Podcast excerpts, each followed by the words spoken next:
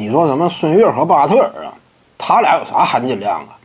巴特尔跟随马刺啊夺得那一个冠军呢，拿了一枚戒指，没有什么含金量可言。这东西有什么说什么，你几乎没什么贡献嘛。当然，你要说训练场上陪练也算的话，那也有贡献呗。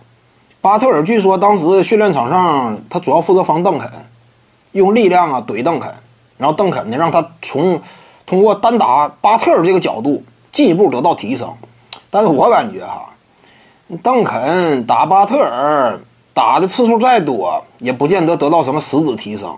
你也不是什么超强防守人呐，邓肯打你顶多就是普通练一练。至于说通过打你我练级呀，你这个级别太低了，我都不长经验了，基本上。因此，你就当时的马刺队来讲，巴特尔啊，得到那冠军几乎就躺冠呗。当然，人家有人家的付出，对不对？正确的选择，恰当的时间出现在了正确的地点，处在了合适的团队当中，并且巴特尔呢，软件层面，在更衣室内不闹事儿，对不对？一直以来都是嘛，更衣室内声誉那是非常不错的。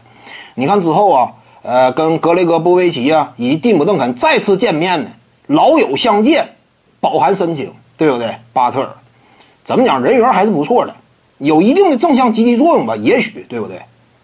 孙悦呢，差不多的情况吧，也就是当个陪练。